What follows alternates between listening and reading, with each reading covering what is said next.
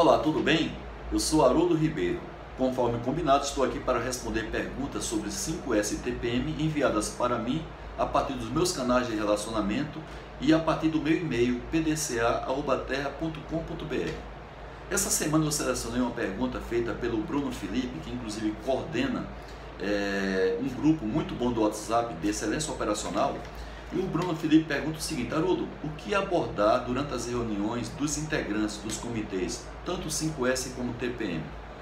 Bruno, primeira coisa é fazer com que cada componente tenha uma responsabilidade específica sobre as atividades do plano do 5S ou do plano de implantação do TPM.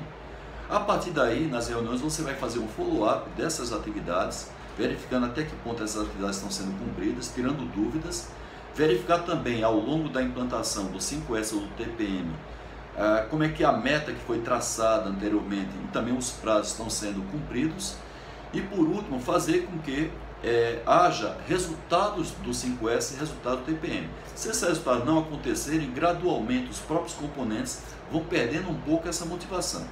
Outra coisa que eu sempre aconselho o comitê, é, o gestor desses programas e a direção da empresa é no mínimo uma vez por ano dar algum reconhecimento a essas pessoas que fazem parte desses grupos de 5S e de TPM, incluindo os auditores de 5S.